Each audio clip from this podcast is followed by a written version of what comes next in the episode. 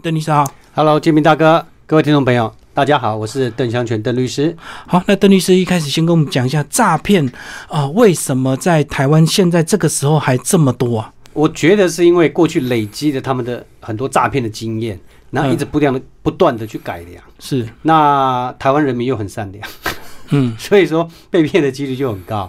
是，那嗯，在这个受害的这个。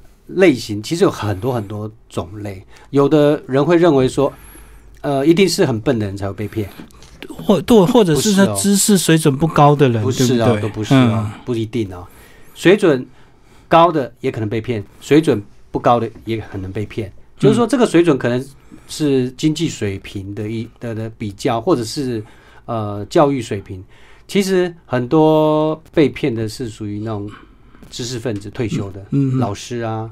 就是生活比较呃宅，或者是比较啊没有跟社会接触，单纯的，对，比较单纯的，反而容易被骗。嗯，对。所以有所谓的这个知识，并不表示有生活经验，所以这是两回事，对不对？呃，某程度上来讲是这样子啊，就是说诈骗其实有时候是一种情境，你被陷在那个里面，嗯嗯，那你并不知道你被骗了。那如果知道就不会被骗了。那这一个情境。就是这个诈骗集团他们最拿手的，嗯，那我们就是要宣导破坏这样的一个情境，让大家能够不陷入在这个情境。比如说像警察机关，他在那个金融提款的那个金融提款机旁边都会有一些警示，警示，甚至你转账的时候，语音还会告诉你现在要转账转账喽，要叫你要注意哦。对，都很多的这样的一个指示，但是还是会发生这样的一个诈骗，就表示说，呃，被骗的人他在那个情境当中，你很多的这种。标语啊，或者是劝导，都很难去改变他陷到这个被诈骗的这个情境里面。嗯，对。那我们常常看到新闻，我们第一个会批评的就是对方一定贪，那是不是真的就是贪才会被骗吗？不一定，嗯，不一定。就是说，有的时候是，嗯，我刚刚讲了这样的一个情境，他当然有可能是设计你是贪的这一个。对，有些是假投资真诈财那一种。对，那有的可能就是。买卖东西嘛，嗯嗯，哦，那很多很多种类型，你没有办法说你到底是什么什么动机被骗的，但是呃，你呃汇款或者是交付金钱，这个是客观的事实嘛。另外，台湾到底是法律呃有出现哪些问题？为什么让这些诈骗犯是不是判太轻还是怎么样？为什么我们每次看到这个海外诈骗案遣送台湾，他们都很兴奋？如果要被移到大陆去，他们就哭天喊地。两岸刑法有差这么多啊？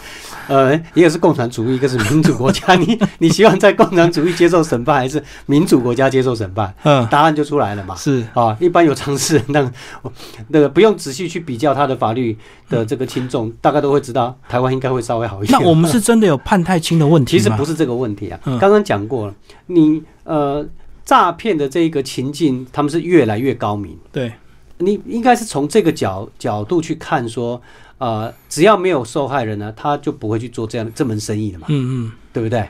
对。那结果我们我们认为说，如果用越判越重，越判越重，那他们就不会犯了。但实际上不是这样子啊。其实，呃，为了因应这一种类型的这种诈欺犯，那我们刑法早就已经修改加重了。像比如说三人以上的这个诈欺，或者是利用这个广播啊、电子通讯，就类似这种这种这种呃假讯息的，嗯嗯，好，或者是骗人的讯息。啊，这种等等，他都是重罪啊。嗯，刑度越判越重啊。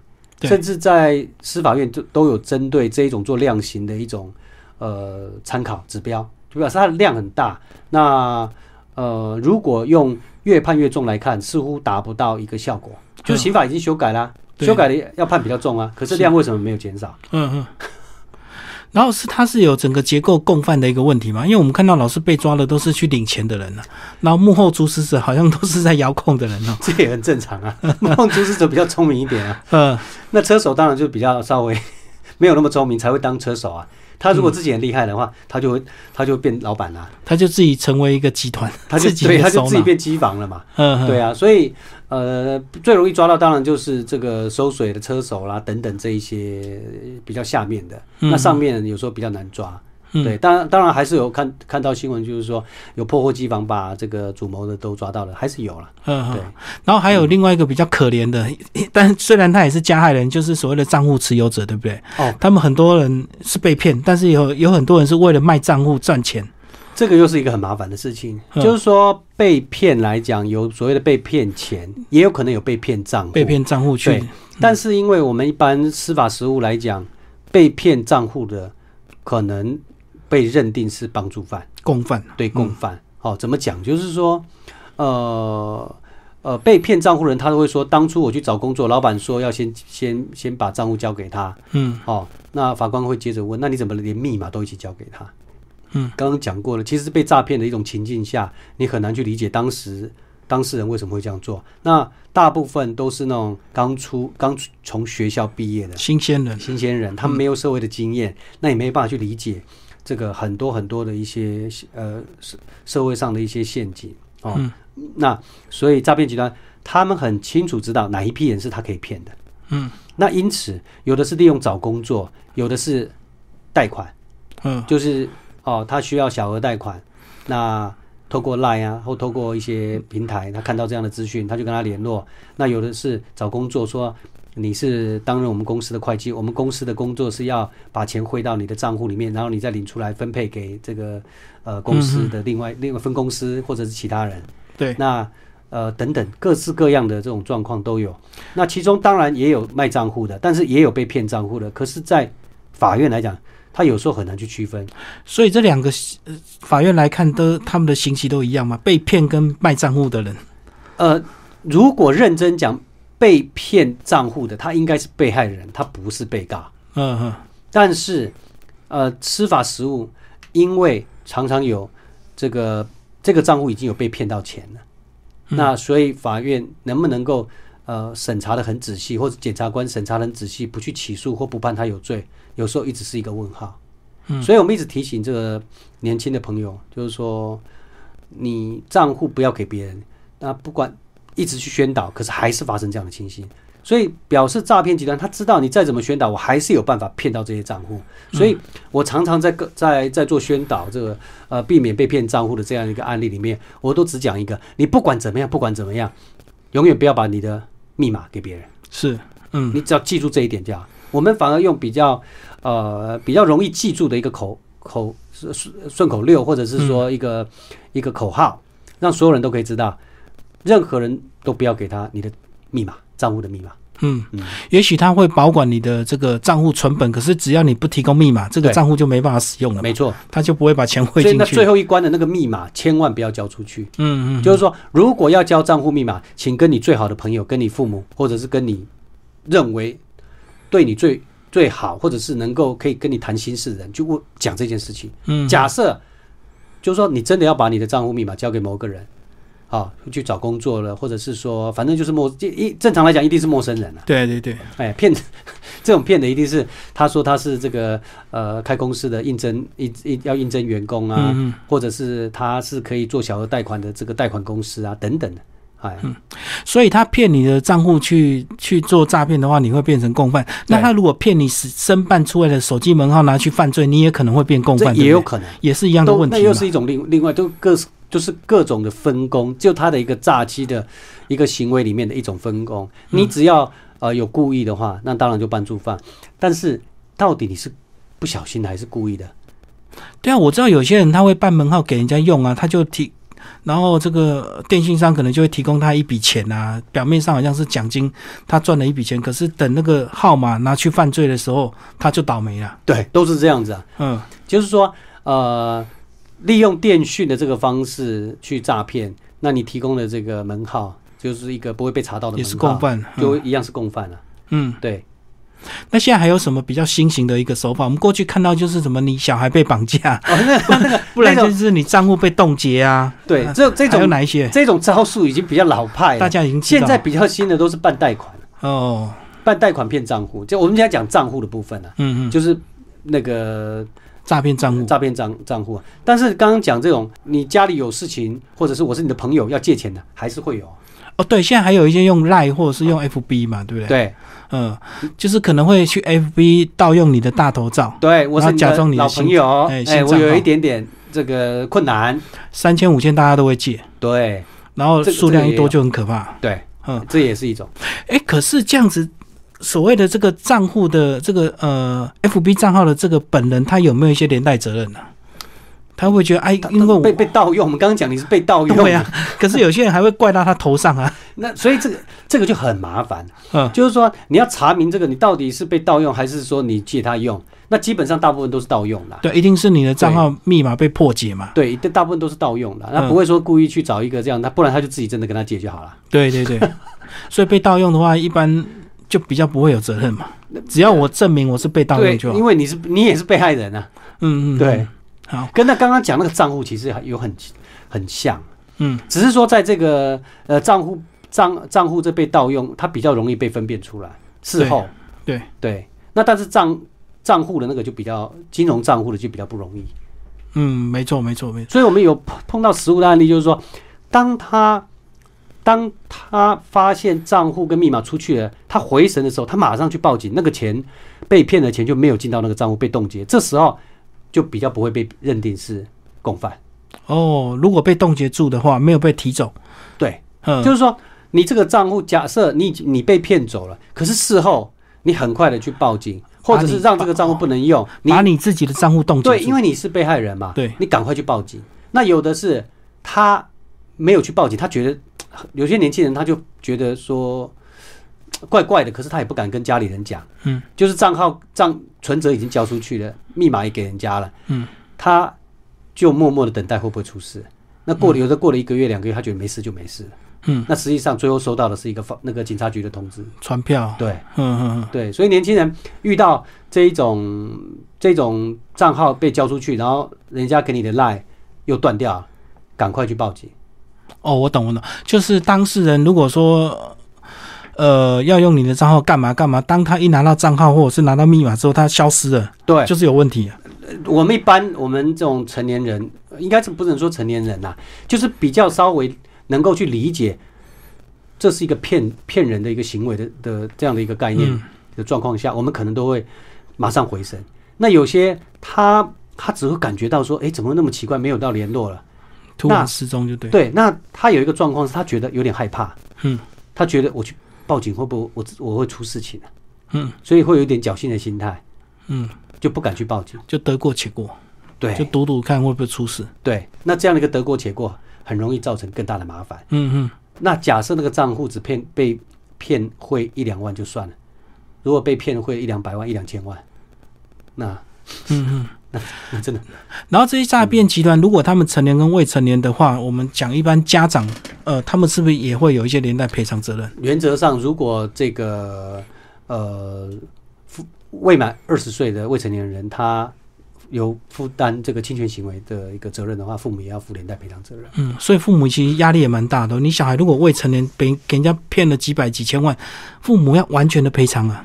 连带责任，就是说，在法律的规定，就是说你要监督啊，要要要尽到必要的责任，怎么样？可是，在实务上面，大部分都会认为，呃呃，在这个状况下，父母是要负连带责任的。嗯对嗯，所以，做父母的呃，对于这个小孩子，可能呃，在十七八九岁这这段年纪啊，可能会有一些这样类似的一种交往的朋友，就是特别关注。哎，特别就是说一些你觉得可能会去从事这种呃比较不适当工作，或者是一种不适当行为的这样的一个状况的情况下，你一定要稍微小心一点。嗯嗯，哇，那责任真的是压力也蛮大的。其实也不会啦，这个未呃父母亲本来对未成年人就有照顾的责任啦，不是只有针对诈欺这种，还有其他、不能偷骑摩托车，不能偷开车啊，会撞到人、啊。我懂我懂，他撞到人，父母亲也是要赔嘛。对啊，也不能去外面也当，一样意思不能去外面当流氓啊，嗯，嗯把人家打死了你也要赔偿啊。是连带赔偿。对，所以说做父母的不是只有在诈欺，他在小孩子的整个成长过程你都要去注意啊。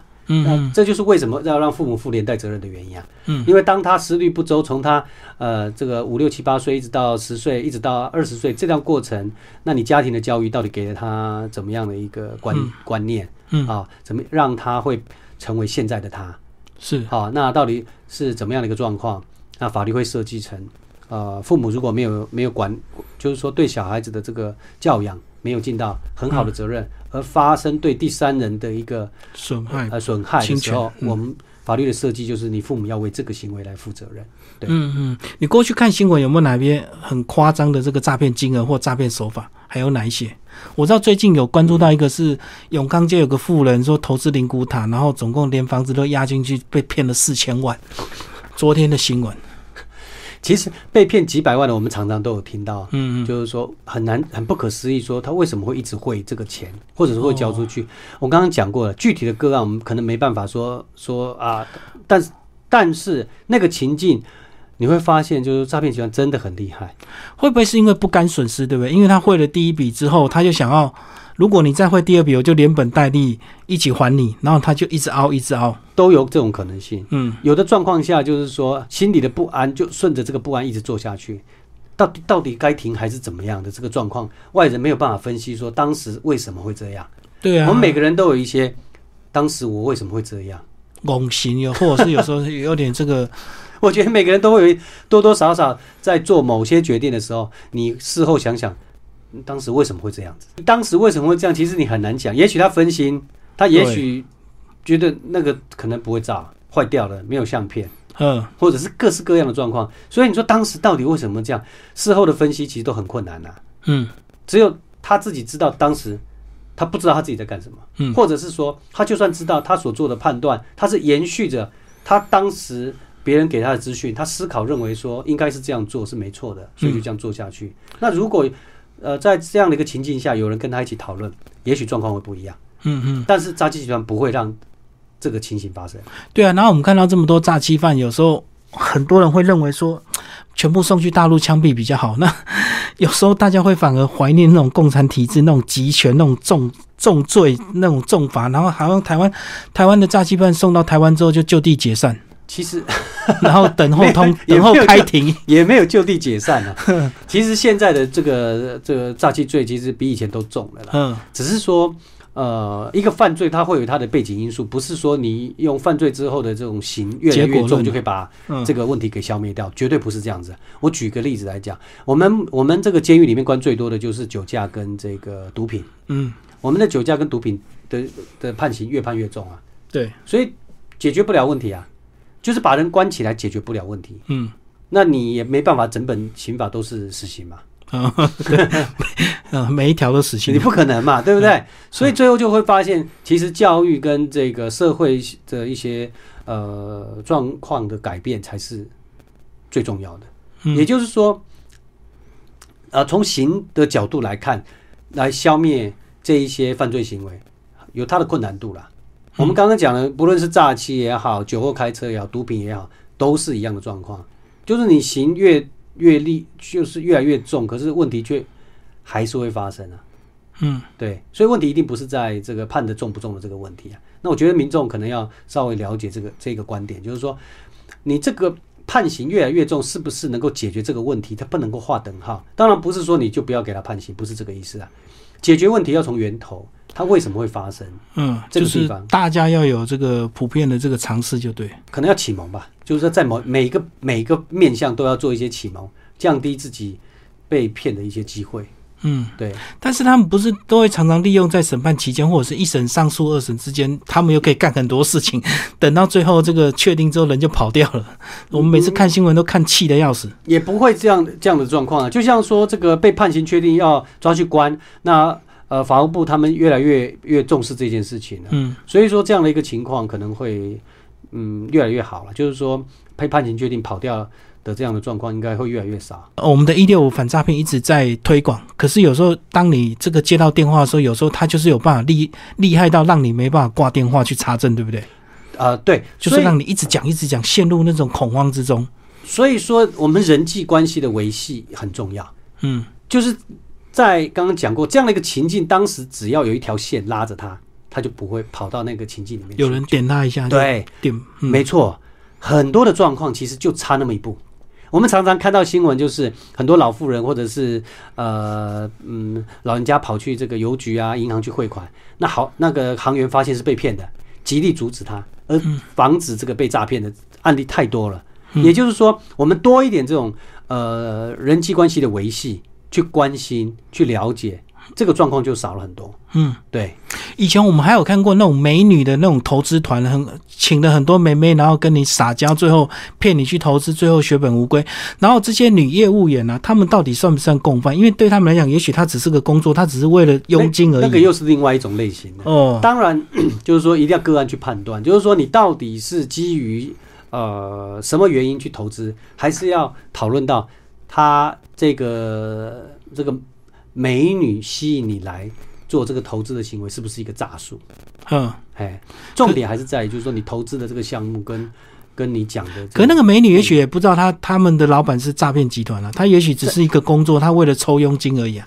在很多的状况其实都是这样的一个一个抗辩，就是在实务上面可能法院不这么认为。哦，但是呃，对于这种呃担任会计的或担任业务的、行政人员行，政的，他们到底在整个一个吸金或者诈骗或等等的这样的一个呃集团里面，他是一个认真的工作一般的上班族的工作者，还是他也知道他除了在上班之外，他在帮助一个一个诈欺犯？嗯，有时候也很困难去做一个区分的。哦，所以还是要个案就对。对，一定要个案区分，因为有的老板他非常厉害，他不会让下面人知道他在骗人。嗯嗯，对啊对啊，那只是他都会用一些他他的这个生意做得很好，嗯，他的这个外在都弄得很好，那下面人都相信老板，是，然后就就去做了一些这个，无论是行政、会计业务都一样。嗯，那有的当然就是全部人都是知道的，全部都一伙就对。全部一伙。可是你刚刚讲的就是说，某某些情况下，行政业务跟那个这个会计人员，他们真的也很无奈，就是在做一个工作而已。那老板甚至而且那薪水搞不好很高啊。有呃高的当然就比较例外啊。对啊，如果高的情况下，那被认定是共犯的机会就很大。那有的是钱又很少，哦，我懂我懂，那我还被当做被告，那真的是就很无奈、啊，衰就对。就很衰啊。因为有的他可能老板把你会计部门跟业务部门还有很多这个拆开来，让你横向的下面的人不会联系啊，嗯嗯你就不会知道他把每一个诈欺的这个手段都把它拆拆拆解。嗯，所以只有高阶的干部可能知道他老板在干什么，可是低阶的基础人员他们不知道。对啊对对。对还有一种是宗教诈骗，那种是不是不是比较认定？因为有个大师，然后你很信他，所以你愿意花多少钱供养他，或者是花多少钱买一些什么结缘的能量水，最后那个大大师发现是假的时候，你能够说你被诈骗吗？这也很这也很麻烦。因为一。开始是你心甘情愿去供养他这这也很，麻烦，就是信仰这种东西，对如就好像这个呃爱一个人，把所有东西都送给他，可是哦分手的时候说他骗我，要回来就所以到底他是属于因为你信仰，或者是你很爱他，把东西给了他，嗯。还是他耍手段骗你？那基本上我们常常见到的状况就是像像有的他就说他这个家里需要钱，爸爸需要开刀。哦孝女啊，对类 火山孝子就对了，这种类型的就是骗子嘛，哎酒家结果骗钱，对他他的爸爸根本没开刀啊。嗯，啊，有的阿嬷死了好几次啊，对对对对，对不对？那这个就是骗人。OK，那有的就是在交往过程当中，那凯哥主动给这个交呃主主动赠与的，就没有办法说他当初是被骗的。所以是要看理由嘛，要对要看，我们讲了，诈欺一定是有一个骗的嘛，嗯骗术嘛，一个诈术嘛。那另外一一方就是因为这个骗术被骗嘛。嗯，那如果他不是骗你，不是骗术，那你就没办法。哦，所以他讲的说他阿妈干嘛要要要要医药费，如果是真的的话，那你心甘情愿给他，这个就不叫诈骗了，这他这是你甘愿他阿嬷真的在开刀啊，那真的啊。就是看是真是假就对那，如果阿嬷没有开刀，他说阿嬷开刀，这就假的啊，哦那这就是骗啊。对，对他虚构了一个理由嘛。嗯，对，那有的不是啊，有的就是说我我想要一个，我想要一台车，那你就送他一台车。这个好像是赠与吧，对，那他会说他因为说他说我爱我才呃才赠赠那个送他这个车啊，嗯可是他没有爱我啊，嗯，分手的时候没有因为爱。女生不爱他，所以他想要把车子要回来就对，对，他说当初你骗我，你根本不爱我，为什么要送你这个车？哦，这是感情的诈骗呢，呃呃，感情诈骗不算骗啊。所以这种就要不回来，这要不回来啊，就感情的这种东西，你这情这个感情的事情就是心甘情愿的啦。嗯，对，所以我们讲了很多，好像都是一个愿打一个愿挨吼，爱情本来就是这样的嘛。包括我们讲的诈骗，其实很很大的骗就不一定很。多诈骗手术也是都投资嘛对，然后为了赚更多钱，你就傻傻的把钱一直投给他，一直投给他。但但是不管怎么样，这样的一个诈骗，我们都会衡量，就是说你给的资讯不能是不对的啊，嗯，不就是说。应该给的资讯正确的就要给正确，不应该加料不正确的不能再虚构。嗯，这个就是我们在法律在评价说你到底有没有骗人的重点。那至于说，嗯，是话术哦，或者是这个这个行销的手法，那呃还不达到说所谓的这个骗术，那当然就是一个愿打一个愿挨。是对，还有一种很可怜的是小孩被骗呢，因为小孩被骗，他小孩的一些生活交友状况，他也不一定会跟父母讲。对，然后小孩如果被骗的话，有时候都会骗到最后东窗事发才跟爸妈讲，爸妈有时候也是很难为，对不对？小为什么他叫小孩子？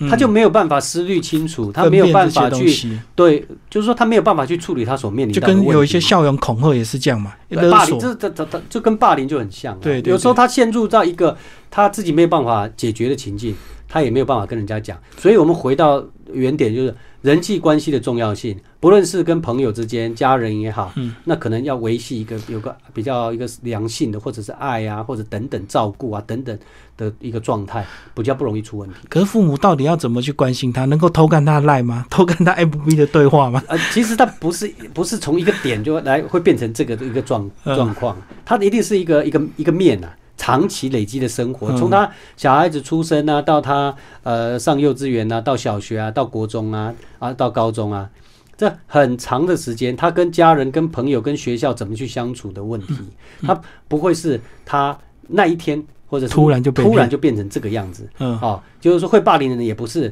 那一天才变成会霸凌的人，那被霸凌的人不敢讲，也不是那一天才变成他不敢讲。嗯嗯嗯，那也许在之前讲了一些事情，那家长就不理他，或者觉得没什么，就有征兆没注意，对。就是呃很多小孩子觉得自己不受重视或者不受尊重，他就不愿意跟父母讲了。嗯，那或者是只能跟朋友讲。那当他的朋友也没有办法帮他的时候，他真的不知道跟谁讲。所以说，在这个过程当中，一个好的老师就很重要在学校里面，我就是说，呃，呃家里当然我们会会会发现，就是说，我们遇到小孩子遇到问题的时候，他会跟父母讲、跟朋友讲、跟老师讲。大概原则上这三种人嘛。当然家家里父母可能也这个兄弟姐妹也是啦。对，好、那如果这一集这一些的关系都不好的时候，他就容易出问题，不管是成为加害人的一方，或者是被害人一方，都会。嗯嗯所以这一种呃人际关系、学校的友情的啊，或者是亲情的，都是很重要的。缺了一些，如果还有一个可以补，那还 OK。如果全部都没有的时候，那就很麻烦了。嗯嗯，对，在整个成长过程当中，如果都缺乏这种东西，他遇到问题他就不敢跟别人讲啊。没错没错，所以关心一定是全方面，不是只有某一件事情才会造就最后的命运，就对。对，所以有几条线可以拉着嘛。一般就是说家里的关系嘛，嗯嗯啊，有的比如说我们在讲说啊，他是单亲家庭，其实跟什么单亲双双亲没什么关系啊，嗯，而是跟家庭有没有足够的爱。有的这个阿公阿妈照顾的也很好啊，对，隔代教养也很好。对，有的这个这个呃叔叔带也 OK 啊，嗯啊，有的反正各式各样的的家庭都有啦。那跟你双亲当亲没有什么呃绝对的关系，就是给的爱够不够，不是几个人爱他。对，就是说家庭的是这样子，嗯那朋友当然也是一一一部分，就是说当家庭这个部分没有的时候，他有一个好朋友，成长过程中陪着他，会协助他，这也是一种。我们常在在一些青少年的电影会看到这样的一个一个状况，嗯就是说我们在人生的旅途当中，在青少年的时候，会有一些对我们有帮助的朋友，革命情感的朋友。对，嗯他是就是真的是一个益友。对，那当然，那这个也出了问题的。假设朋友也也很少，那这时候在学校里面，因为基本上我们现在是国民义务教育嘛，嗯老师就很重要了。